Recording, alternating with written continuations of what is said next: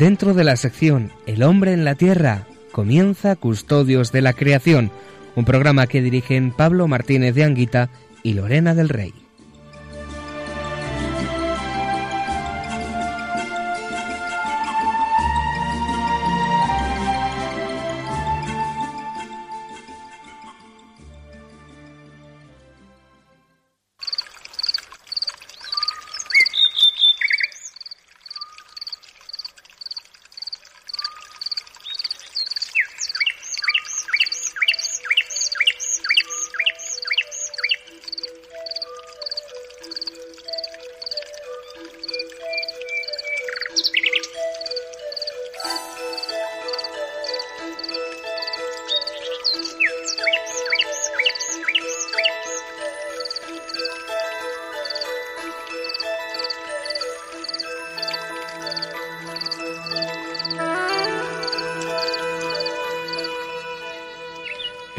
Proclama la gloria de Dios, el firmamento pregona la obra de sus manos, el día al día le pasa el mensaje, la noche a la noche se lo susurra.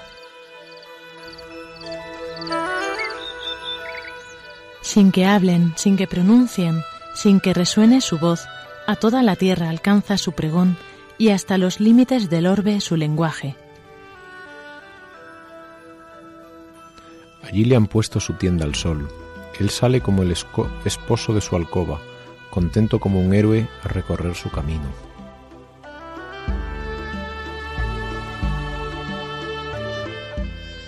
Asoma por un extremo del cielo y su órbita llega al otro extremo. Nada se libra de su calor.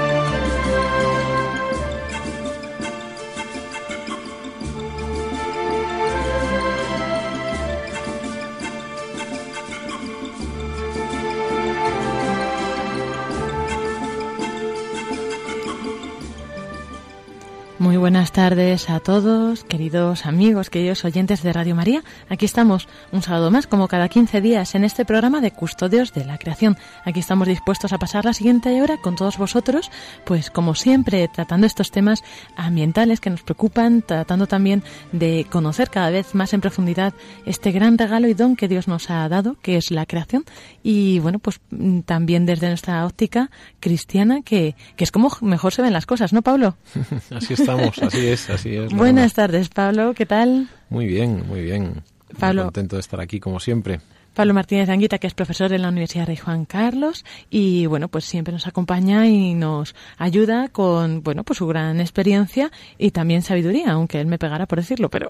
Bueno, sí, luego arreglamos cuentas tú y yo, pero vamos, la sabiduría en este programa yo creo que va a ser de, ¿eh? del Papa Francisco que ha tenido una homilía preciosa sobre la custodia de la creación, ¿verdad?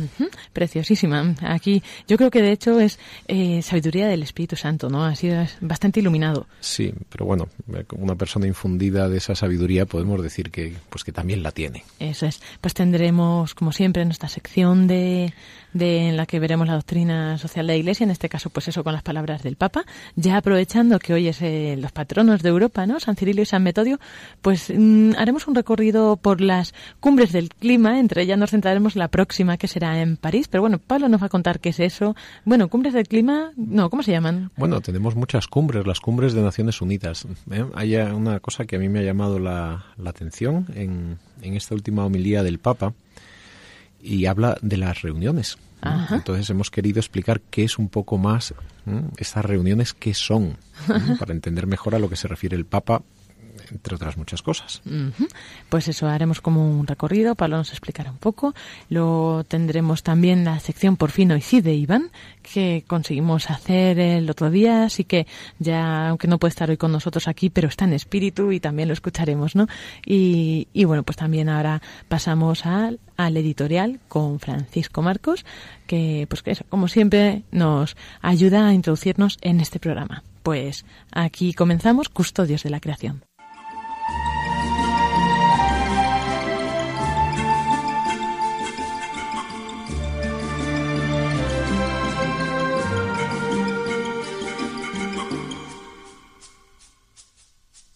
Buenas tardes, queridos oyentes de nuestra emisora Radio María, de Custodios de la Creación.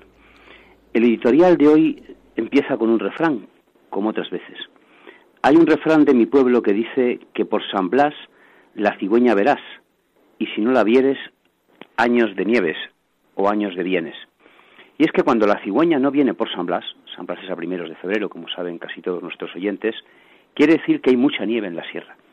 Y como decíamos hace 15 días, la nieve en la sierra es muy buena, porque luego se deshace en agua y tenemos agua abundante para regar las huertas y para beber en verano. Las cigüeñas, por otro lado, alegran la vida de las personas de los pueblos. ¿Por qué? Pues porque las cigüeñas son aves mm, simpáticas, no hacen mal a nadie, se dedican a comer muchos mosquitos y esos mosquitos pues luego son, son pecado, piscadores, nos pican todo, son, son desagradables y las cigüeñas son bonitas. A quien no le gusta ver el nido de cigüeñas en lo alto de la torre de su iglesia. Pero les quería hablar ahora de la importancia que tienen las zonas húmedas en la naturaleza. Las cigüeñas, como las golondrinas y como otras aves migratorias, pasan parte del año en África. Pero en su, corrido, en su recorrido desde España hasta África o desde Europa hasta África, necesitan zonas húmedas en las que detenerse. Zonas húmedas en las que se detienen a comer y a beber. A veces, durante algunos años, en los últimos años, se han desecado zonas húmedas, lo que ha supuesto que las cigüeñas que tenían que recorrer a lo mejor 200 kilómetros sin beber, pues tengan que recorrer 300 o 400 kilómetros. Las zonas húmedas son muy importantes. En España tenemos dos parques nacionales preciosos en zonas húmedas. El Parque Nacional de Doñana, donde es precioso ahora ver todos los flamencos que hay allí a finales de enero y en febrero, y el Parque Nacional de las Tablas de Daimiel. Esas zonas húmedas son las que permiten que las cigüeñas y todas las aves migratorias, en su camino de África hacia Europa, porque algunas pasan por España, pero van hasta Francia, hasta Bélgica, hasta Alemania, puedan estar ahí. Bueno, amigos, este es nuestro editorial de hoy. Les deseamos que vean muchas las cigüeñas y que aprovechen estas vacaciones tan bonitas que tienen algunos en los colegios. Ayer han tenido algunas vacaciones los niños, pues que las aprovechen para ver las aves. Ya les comentamos el otro día que pueden bajar una aplicación al teléfono muy bonita, que es gratis, con los cantos de las aves. Nada más. Por San Blas, la cigüeña verás.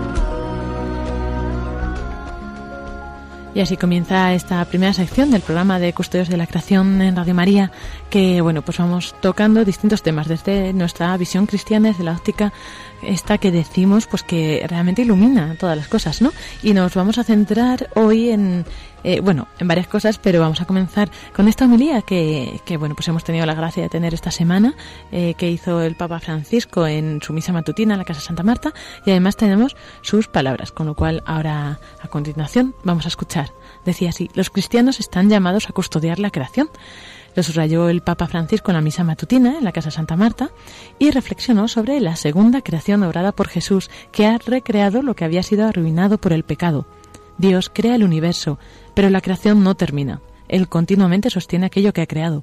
El Papa ha desarrollado su homilía deteniéndose en el pasaje del Génesis, en la primera lectura, que narra la creación del universo. En el Evangelio del día, dijo, vemos la otra creación de Dios, aquella de Jesús que viene a recrear aquello que había sido arruinado por el pecado. Y ahora vamos a poder escuchar eh, eso, pues también las palabras de, del Papa que hoy nos, o sea, que dirigía con la traducción. ¿Qué te parece, Pablo? Tenemos al Papa en el programa. Eh, esto, es, esto es novedad. Hoy es un gran, gran invitado. Eso, pues vamos a escucharlo. Dio lavora, continua a lavorare e noi possiamo domandarci come dobbiamo rispondere a questa creazione di Dio. Dios trabaja, continúa trabajando y nosotros podemos preguntarnos cómo debemos responder a esta creación de Dios que nació del amor porque Él trabaja por amor. A la primera creación debemos responder con la responsabilidad que el Señor nos da. La tierra es vuestra. Portala avanti, soggiocatela. Llévenla adelante, domínenla, háganla crecer. A noi c'è la far la. También nosotros tenemos la responsabilidad de hacer crecer la tierra, de hacer crecer la creación, de custodiarla y hacerla crecer según sus leyes. Nosotros somos señores de la creación, no dueños. Siamo signori del creato, non padroni. Y bueno, pues con estas palabras, esta traducción, podemos comenzar esta, esta tertulia mm, o lo que tengas que decirnos. Sí, bueno, yo quería eh, centrarme en algo que el, que el Papa dijo a continuación y que me, me resulta muy simpático. Estoy aquí buscándolo porque habla precisamente aquí dice dice cuando nosotros escuchamos que la gente hace reuniones para pensar en cómo custodiar la creación podemos decir pero no, son los verdes. No, no son los verdes. Esto es cristiano. Es nuestra respuesta a la primera creación de Dios. Es nuestra responsabilidad. A mí me gusta mucho porque yo soy verde y soy cristiano. Y entonces me, me, siento muy identificado de que esto de ser verde y estar pendiente de la custodia de la creación sea un camino de santidad. Y además el Papa menciona una palabra que a mí también me ha llamado mucho la atención y por eso queremos hablar de ello en el programa cuando nosotros escuchamos que la gente hace reuniones. ¿Qué significa que la gente haga reuniones para ver cómo custodiar la creación? Y aquí entramos en un terreno muy bonito. Reuniones pueden ser de todo, reuniones de vecinos, reuniones de asociaciones en tu pueblo, en la ciudad, pero especialmente tienen una dimensión importante lo que son las reuniones internacionales para la conservación de la naturaleza, o desde nuestra perspectiva, para la custodia de la creación. Estas reuniones se llaman cumbres, son las, las grandes cumbres que ha habido en Naciones Unidas para ver cómo todos a nivel global vamos afrontando la responsabilidad de cuidar de nuestro planeta. Entonces, hoy, si te parece, Lorena, pues podíamos dar un pequeño repaso a estas historias de las cumbres, la, la historia de cómo los gobiernos se han puesto de acuerdo para ir tomando medidas de protección cada vez más potentes. Uh -huh. ¿Y esto comenzaba ya por el 1972 en Estocolmo o había algo antes? Bueno, antes del 72 empezaba la conciencia, pero realmente eran pues eh, grupos, pero en el 72 comienza lo que sería la, la Conferencia de Naciones Unidas sobre el medio humano. Es interesante porque hablaban de medio humano porque en aquel momento uno se, se preocupaba por si eh, la Tierra iba a ser un medio adecuado para el ser humano. ¿Mm? Y a partir de ahí comenzaron los, los trabajos y lo, el desarrollo de ideas y surgió un concepto muy interesante que era el de desarrollo sostenible. Y posteriormente se creó una cosa que se llamaba el informe Brundtland y definía el desarrollo sostenible como aquel que nos da una serie de beneficios sin comérselos del futuro. ¿Mm? O el que, digamos, esto es como un banco en el cual uno tiene un capital y el capital le da rentas, ¿no? Uh -huh. El desarrollo sostenible es el que se basa en no consumir el capital natural, es más, hacerlo fructificar, pero no consumir un capital porque a la larga bajarán las rentas.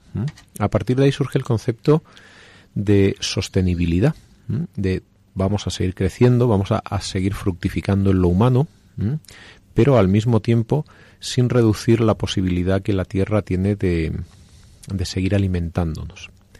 Veinte años más tarde, sin embargo, hubo un giro, porque si en el 72 la cumbre se llamaba de Cumbre de Naciones Unidas de Medio Humano, básicamente la cumbre de Río de Janeiro ya utilizaba ese concepto de desarrollo sostenible, era de medio ambiente y desarrollo, pero ya la palabra medio ambiente iba por delante.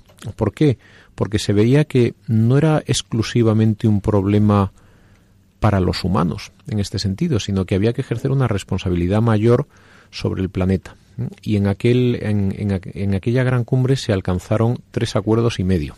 Ya lo explicaré lo que significa el medio.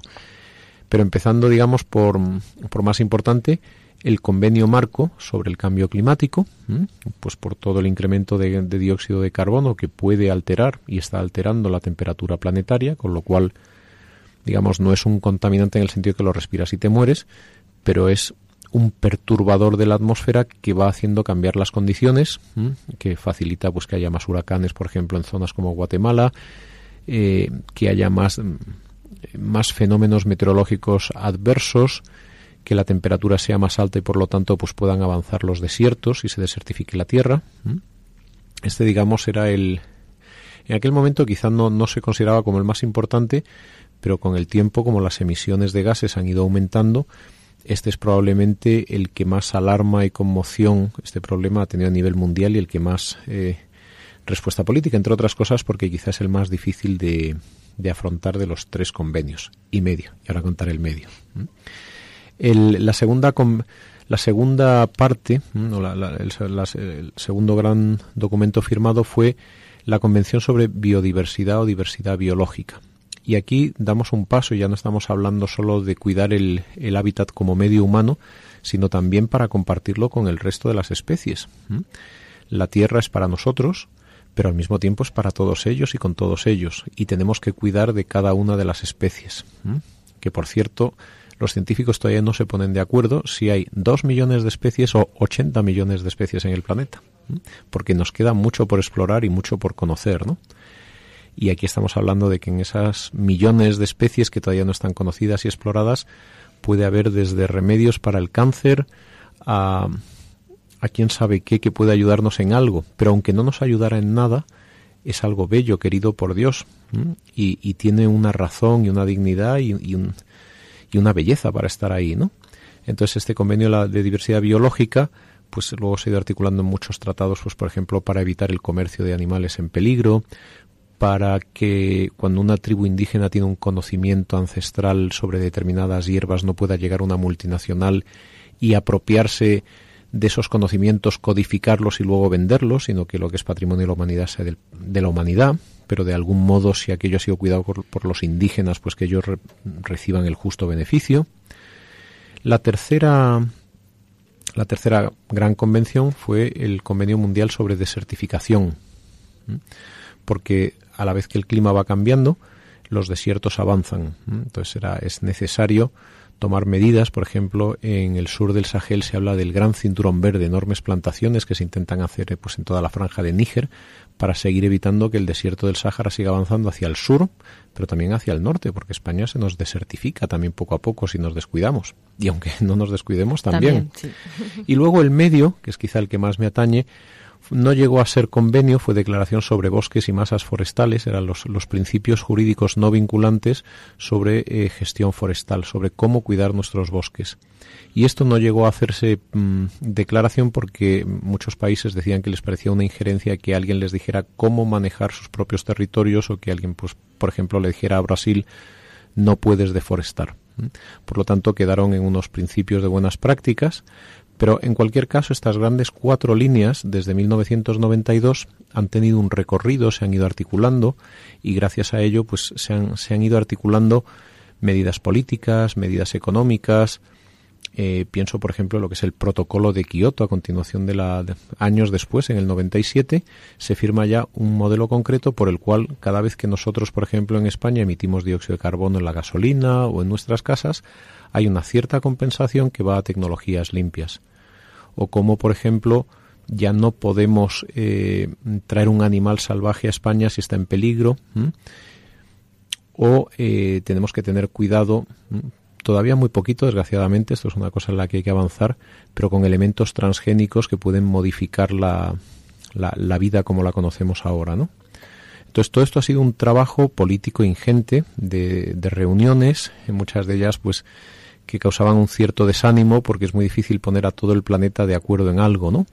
Y porque muchas veces, pues, prevalecen los intereses, o casi siempre prevalecen los intereses, pero también es bonito ver cómo esta conciencia global, que posteriormente en la siguiente cumbre en 2012 en Johannesburgo, eh, perdón, en el 2002 en Johannesburgo, es una conciencia donde se habla de desarrollo sostenible y pobreza y entonces empezamos a darnos cuenta que no son problemas separados, sino que la conciencia ambiental tiene que ir vinculada a la superación de la pobreza. Hay que revertir la degradación continua del medio ambiente y de las personas en el planeta. Y así llegamos a la cumbre Río más 20, donde se intenta pasar revista a lo que se han hecho en estos 20 años. Quizá, desgraciadamente, este impulso ambiental en el 92 era muy fuerte, ha ido decayendo poco a poco y en las últimas cumbres pues parece como si pasaran sin pena ni gloria porque apenas se va avanzando, porque parece como si hubiera más tensión en, los países y, menos capacidad de acuerdo porque se priman otras cosas. Muchos países están en crisis, tenemos pues otra vez un conflicto este-oeste en Ucrania, tenemos mm, otros problemas que parecen eclipsar la importancia de la, de la cuestión ambiental. ¿Y qué se espera para la siguiente cumbre que será en París, ¿no? A finales de este efectivamente, En lo que a nosotros nos atañe como cristianos, que nos atañe todo, no hay nada que no hay nada que se nos escape porque todo es de todo es de Cristo y nosotros de él y el nuestro de algún modo, ¿no? Pero la siguiente cita mundial que tenemos grande es la cumbre del clima de París, donde es necesario volver a renovar los acuerdos del protocolo de Kioto y probablemente eh, no solo renovarlos, sino actualizarlos. Aquí hay una cosa importante también, a mi juicio, que es eh, la importancia de vincular todos los protocolos de Kioto no solo a las mejoras tecnológicas, sino al mantenimiento de la biodiversidad en las selvas tropicales.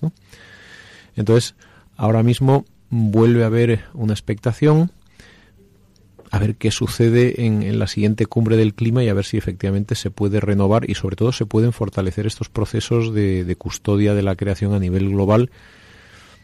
Pues de algún modo, eh, aunque a veces ahora parezca que, las cumbres de medio ambiente son, son colaterales, nosotros yo creo que como cristianos tenemos que, que seguir empujando, apoyando y a mi juicio siendo conscientes de que la belleza de la creación es precisamente un camino para lograr la paz en el mundo. Es decir, que aunque ahora mismo veamos unos problemas, o cuando ves lo que está ocurriendo con, con el Estado Islámico, etcétera, diciendo, Dios mío, pero esta salvajada es de otro mundo, ¿cómo vamos a estar otras cosas, no? Pues yo creo que en gran medida, obviamente esto no es exclusivo, pero en gran medida la contemplación de la belleza es, es un punto de unión para todos, es un punto de, de apaciguamiento, de, darnos cuenta que formamos, nosotros lo, llamamos que somos todos hijos de Dios. Quien no sea creyente puede decir que formamos parte de un mismo misterio, de, ¿eh? un mismo viaje en un mismo planeta, ¿no? Y, que por lo tanto, desde nuestra convicción y responsabilidad, la que nos llama el, Santo Padre, pues eh, tenemos no solo que, que custodiar nuestro trocito de creación, sino ser consciente de la importancia de estas reuniones no solo para nuestro planeta, sino también para cuestiones tan esenciales como la paz y como hemos visto también para la erradicación de la pobreza. Además es curioso ver cómo los mensajes que han sacado los papas, ¿no? Para sobre medio ambiente siempre han sido en la Jornada Mundial de la Paz. Efectivamente, eh, Benedicto XVI, creo que era en el 2012, que sacaba un mensaje muy bonito que se titulaba Si quieres la paz, custodia la creación. Si quieres la paz. Claro, 20 años después, justo del 92, que Juan Pablo II sacó la primera la primera carta, el Día de la Paz, de paz con Dios Creador, paz con toda la creación, ¿no? En esa línea. Y en esa línea también es, es muy bonito ver cómo, cómo nuestra madre, la Iglesia, pues está también institucionalmente cada vez más y más presente y pendiente en estas grandes reuniones. Yo creo que el, Papa cuando decía esto de son verdes, no, son cristianos. Bueno, también, también está, está dándonos un mensaje a los que somos cristianos como diciendo, chicos, estas reuniones, y vuelvo a decir que no me refiero solo a las internacionales, sino también a las de vecinos y a las de que es tarea nuestra estar involucrados, comprender lo que sucede en nuestro planeta, ser consciente de ello y, y animar a, pues a nuestros políticos, a nuestros representantes, a que vayan con ese ánimo constructivo a, lograr una custodia de la creación efectiva, porque hay una cosa importante.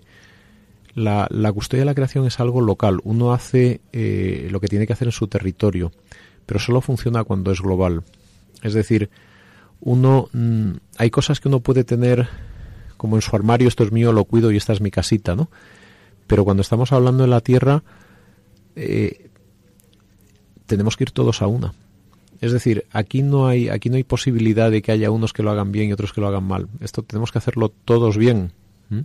Y eso significa eh, poner toda nuestra, nuestra esperanza en, Cristo y al mismo tiempo todas nuestras virtudes, la esperanza, el diálogo, la paciencia, la, la, tenacidad, la prudencia, al, servicio de un diálogo que nos lleve precisamente a, a ser conscientes de el valor de la creación, y la presencia real de, de, Cristo, obviamente la Eucaristía, pero también una presencia del Creador, como dice el Santo Padre, que, que está presente a través de la belleza de sus obras. Así es. Si te parece, ponemos la segunda parte, el segundo audio que tenemos del Papa. Déjame decir, hay una cosa que, que a mí me, me gustaba mucho de este mensaje, donde menciona que Dios está constantemente sosteniendo esta belleza. Por eso es un signo de su presencia y por eso de algún modo quien participa en esta custodia es a través de ella sostenido también en su esperanza. Cuando noi sentiamo che gente fa riunioni per pensare come custodire il creato, possiamo dire ma no, sono i verdi. No, non sono i verdi. Questo è cristiano. Cuando nosotros escuchamos que la gente hace reuniones para pensar en cómo custodiar la creación, podemos decir, pero no, son los ambientalistas. No, no son los ambientalistas. Esto es cristiano. Es nuestra respuesta a la primera creación de Dios. Es nuestra responsabilidad. Que no lo fa crescere è un cristiano che non importa il lavoro di Dio, quel lavoro nato dall'amore di Dio per noi. Un cristiano que no custodia la creación, que no la hace crecer, es un cristiano al cual no le importa el trabajo de Dios, aquel trabajo nacido del amor de Dios por nosotros. Y esta es la primera respuesta a la primera creación, custodiar la creación, hacerla crecer. Custodiar el creato, farlo crecer. ¿Ves? Eso estaba después, Pablo, es que te has adelantado antes. No, ahora el Papa. Yo creo que queda más bonito, ¿eh? que así queda muy bonito. Vale, ¿Eh? también queda bonito, lo hemos oído al Papa. es que ya, me, ha gustado tanto que digo, me apetecía comentarlo y luego decir, pues si es verdad, si es que el Papa lo dice. Además lo dice con un ímpetu, es que no, es, no es que sea ecologista, es que es cristiano. Ahí estamos, claro que sí. Hmm. Mm, tenemos que, estar ahí en primera línea y dar testimonio de, de nuestro amor por el trabajo que Dios ha hecho para nuestro deleite, nuestro disfrute y nuestro sustento. Y en esa última parte, al final, que hablaba, decía que, que recordando al, apóstol de los gentiles, ¿no? A San Pablo dice que no debíamos entristecer al Espíritu Santo, que está en nosotros, dentro de nosotros, trabaja dentro de nosotros, ¿no? Y agregó que creemos en un Dios personal, que es persona Padre, persona Hijo y persona Espíritu Santo. Pero es más, es que la creación no es solo la obra del Padre, ni es solo la vivificación del espíritu o es el, el, lugar hecho por el amor al Hijo. Es que las tres personas de la Santísima Trinidad están involucradas en toda la creación. Por lo tanto, comprender y amar la creación de algún modo nos introduce al, al misterio trinitario de la fe. Además, eso no, me hicieron caer en ello, ¿no? En la lectura del Génesis dice, hágase la luz, hágase, hágase. Y cuando crea el hombre dice, hagamos, ¿no? Es un plural, o sea, que está precisamente el, eh, haciendo, o sea, haciendo hincapié en eso, ¿no? En que es una obra comunitaria de la Trinidad. Y es muy bonito, ¿no? Es el primer reflejo de que se ve ahí su presencia. Sí, sí, es, por eso a veces uno, ¿cómo entender la Trinidad, no?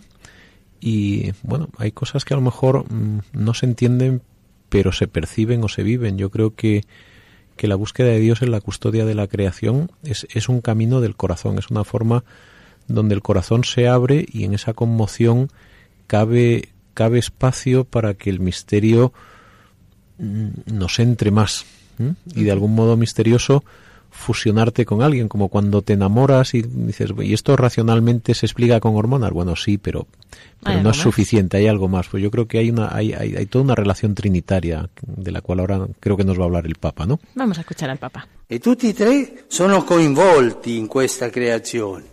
In questa recreazione, questa y los tres están involucrados en esta creación, en esta recreación, en esta perseverancia en la recreación. Y a los tres respondemos, custodiar y hacer crecer la creación, dejarnos reconciliar con Jesús, con Dios en Jesús, en Cristo, cada día. Y no rattristare lo Espíritu Santo, no cacharlo vía. Y no entristecer al Espíritu Santo, no echarlo. E el hóspite es el huésped de nuestro corazón, aquel que nos acompaña, nos hace crecer.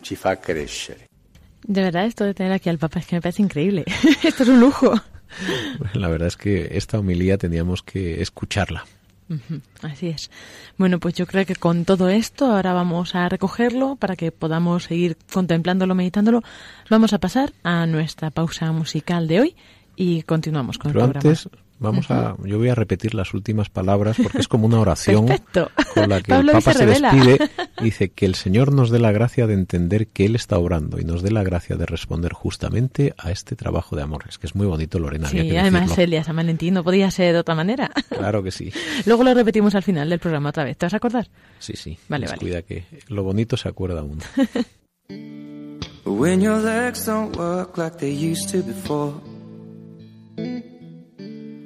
And I can't sweep you off of your feet.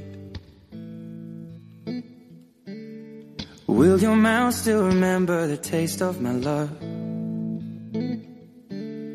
Will your eyes still smile from your cheeks?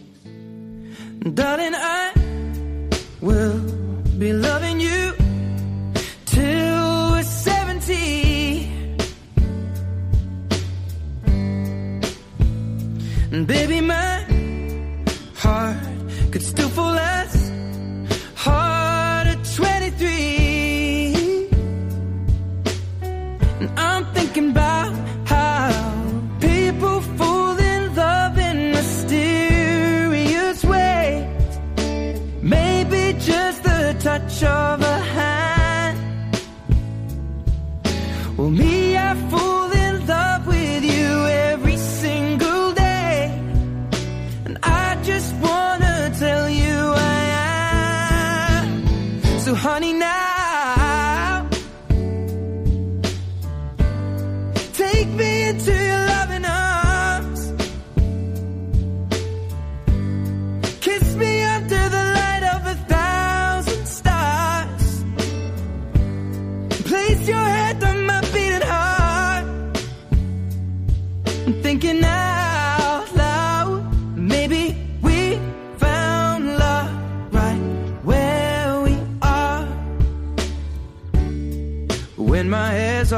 gone and my memory fades,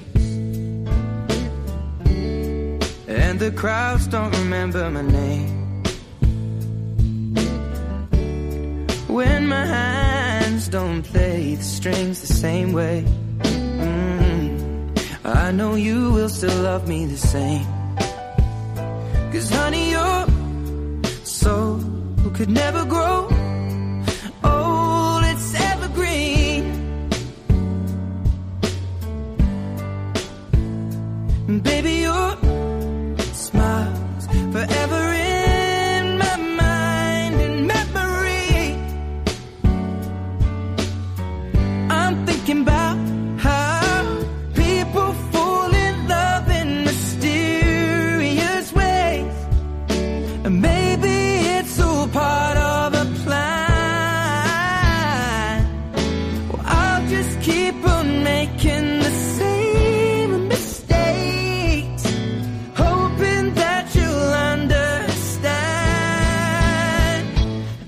up now.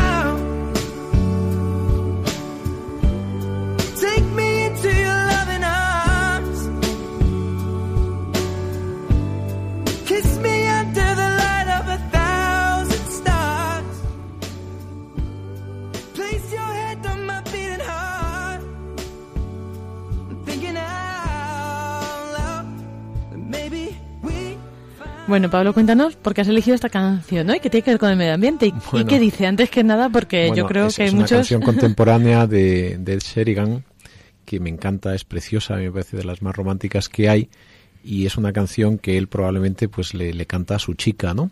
Pero cuando yo la cuando yo la cantaba y dice esto de cógeme en tus brazos... ¿Tú cantas? En la ducha.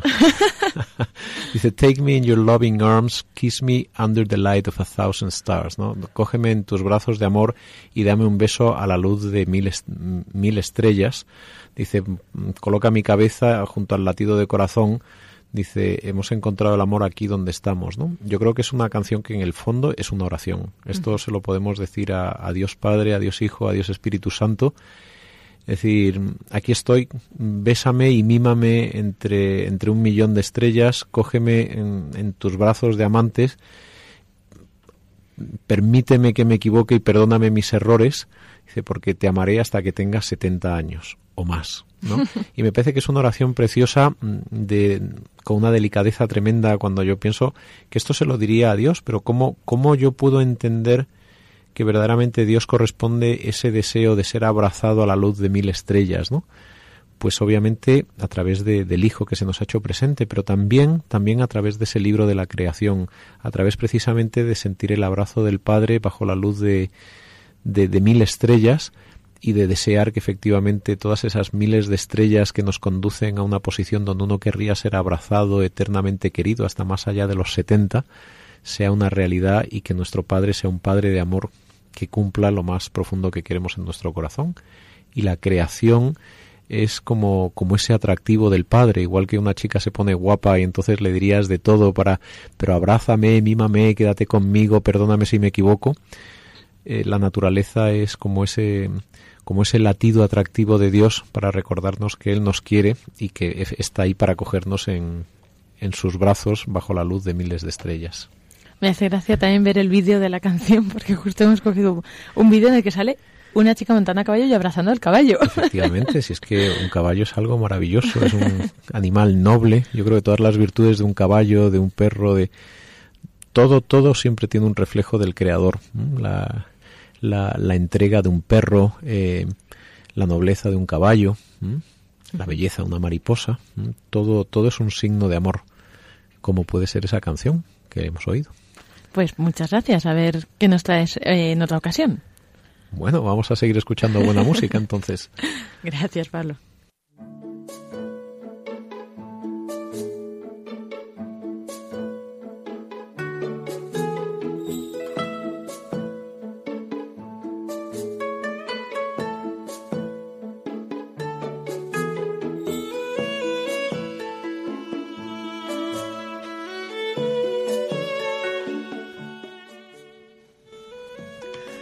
Buenas tardes, queridos oyentes de Radio María. Como ya les habíamos adelantado antes de las fiestas navideñas, vamos a hablarles sobre la, una maravilla natural que hay junto a, la población de Malagón. Fue eh, en esta población donde mm, llevó a cabo mm, Santa Teresa de Jesús la tercera fundación en el convento de San José y que llevó que se produjo el 11 de abril Domingo de Ramos de 1568. Eh, bueno, pues en, próximo a esta, esta villa, a esta población de Malagón, dirigiéndonos hacia poniente, hacia el oeste, hay tres maravillosas lagunas de origen volcánico. Estas lagunas de origen volcánico se llaman mares y ustedes se preguntarán qué son estos mares. Pues estos mares son em, pequeños cráteres que se formaron eh, por eh, como consecuencia de, la, de las erupciones volcánicas en el subsuelo. ¿Cómo se producían estas erupciones volcánicas? Pues cuando entraba en contacto el agua de las aguas subterráneas, las aguas de acuíferos, eh, con el magma caliente se producía una explosión y eh, como consecuencia de esta explosión se generaba un pequeño cráter que son los llamados mares. Estos mares, eh, con el tiempo, con el paso de miles y millones de años, tengan en cuenta que le estamos hablando de una etapa que se produjo pues hace 4.000 millones de años, ¿no? Y posteriormente, cuando se produjeron eh, más tarde las orogenias, que fueron como, eh, digamos, pliegues por compresiones laterales, pliegues del sustrato, pues se levantaron montañas y también se generó mucha actividad volcánica. Eh, en estas lagunas que como característica son mm, tienen vegetación eh, pues como pueden ser juncos, castañuelas y carrizos, son de poca profundidad. En el caso, en nuestro caso concreto de esta maravilla natural, que es reserva natural de la comunidad de Castilla-La Mancha, eh, la más profunda de las lagunas, que es la, eh, la Nava Grande, llega, no llega a los 20 metros de profundidad. La Nava de en medio y la Nava Chica, que es la más próxima al pueblo de, Navalo, de Malagón, eh, tienen mm, inferiores profundidades, ¿no? En cualquier caso, están rondando entre el metro y los 10 metros máximo de profundidad. Eh, sus aguas no son permanentes, sino que son estacionales. Bueno, pues ya les hemos hablado de las navas de Malagón y podremos decirles que ahí eh, se puede encontrar, se puede encontrar eh, fauna típica lacustre, ¿no? aves típicas atraídas por este tipo de entornos, por estos entornos lagunares. Pues por darles una pequeña relación de lo que de, maravillosas aves que pueden encontrarse ahí, pues los porrones europeos con su cabeza pardo rojiza, eh, a modo de antifaz, también eh, se puede encontrar el pato colorado con su cara marrón y cabeza roja, los zampullines con sus penachos amarillentos detrás de esos llamativos ojos rojos que tienen, el pato cuchara, el somormujo lavanco con ese cuello largo, largo y sus elegantes penachos nupciales, eh, negros, de color negro en la cresta y de color marrón parduzco en las zonas eh, laterales, en, los en, las zonas auriculares. Lana de friso con sus tonos azules y pardos.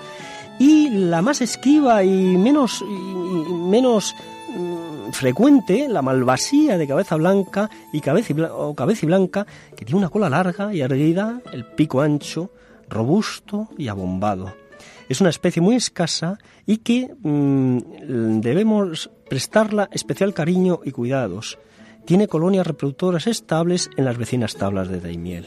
Bueno, pues ya se, se han hecho una idea ustedes de esas tres maravillosas lagunas llamadas eh, Navas de Malagón, que son reserva natural de, la, de la comunidad de Castilla-La Mancha. Únicamente decirles que por esa comarca de los campos de Calatrava, los ríos afluentes del Guadiana son, eh, tienen una importancia ecológica fundamental porque eh, desarrollan mm, la función de pasillos o corredores ecológicos. Eh, muchas especies dependen de estos pasillos y de estos corredores ecológicos que son los, los cauces de los ríos y, y su entorno.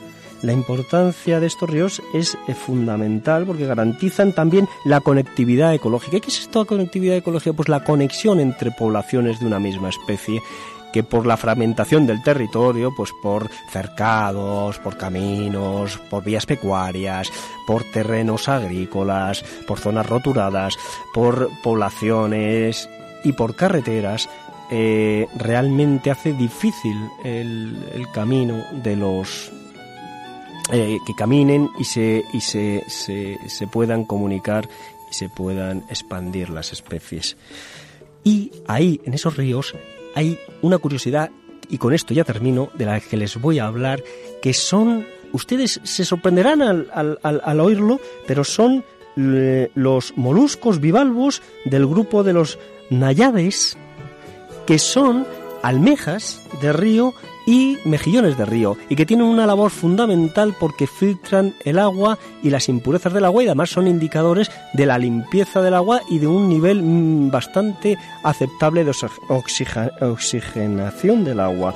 Son la almeja de río que puede filtrar hasta un litro a la hora, el mejillón pintor que filtra unos 20 litros al día, el mejillón de río menor y por último el eh, el mejillón pato.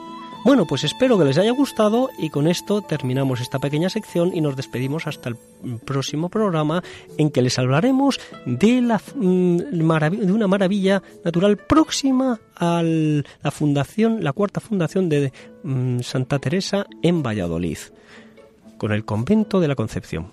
Muchas gracias y buenas tardes.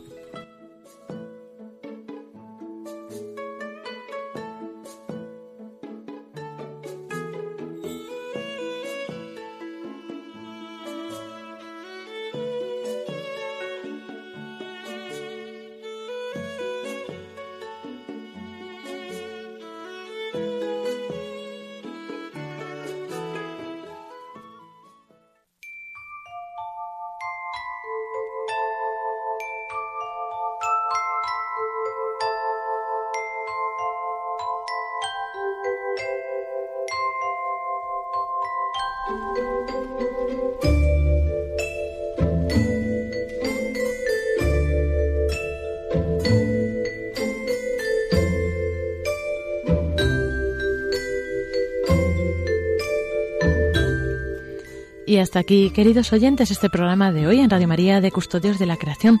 Esperamos que pues hayáis disfrutado, igual que nosotros, pasando este rato todos juntos, compartiendo este gran regalo, este gran don, esta belleza de la creación, que, bueno, ah, yo creo que no deja de sobrecogernos, ¿no? De sobrecoger a todo aquel que, que, tiene esa delicadeza de pararse a observar su alrededor y a, y a comprender que hay algo más allá. Nos vemos como siempre, nos escuchamos, nos encontramos en esta emisora. En 15 días estaremos aquí el día 28 de febrero, Dios mediante, a las 5 de la tarde. Eh, ya para concluir, como no podía ser de otra manera, lo haremos con el Cántico de las Criaturas de San Francisco de Asís, que es patrono del de medio ambiente, de los ecologistas. Pero antes también recordaros que tenemos un correo al que podéis escribir para enviaros, enviarnos vuestras sugerencias, vuestras propuestas, preguntas, dudas, mm, que, quejas y todo lo demás. Facebook también, como dice Pablo. Y bueno, el Facebook es más fácil, Custodios de la Creación. Y el correo no es mucho más difícil. Custodios de la Creación arroba radiomaria.es. Fácil todo, ¿no? Pues nada, a ver si en próximas ediciones podemos tener también un diálogo con nuestros oyentes. Eso es.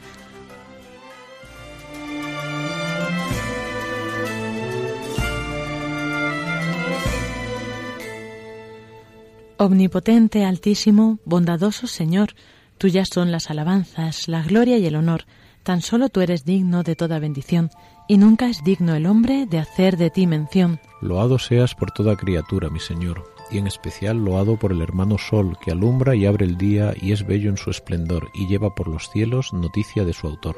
Y por la hermana Luna de blanca luz menor, y las estrellas claras que tu poder creó, tan limpias, tan hermosas, tan vivas como son, y brillan en los cielos, loado mi Señor. Y por la hermana agua, preciosa en su candor, que es útil, casta, humilde, loado mi Señor, por el hermano fuego, que alumbra al irse el sol, y es fuerte, hermoso, alegre, loado mi Señor. Y por la hermana tierra, que es toda bendición, por la hermana madre tierra, que da en toda ocasión, las hierbas y los frutos y flores de color, y nos sustenta y rige, loado mi Señor. Y por los que perdonan y aguantan por tu amor los males corporales y la tribulación, Felices los que sufren en paz con el dolor porque les llega el tiempo de la consolación. Servidle con ternura y humilde corazón, agradeced sus dones, cantad su creación, las criaturas todas, load a mi Señor. Amén. Amén.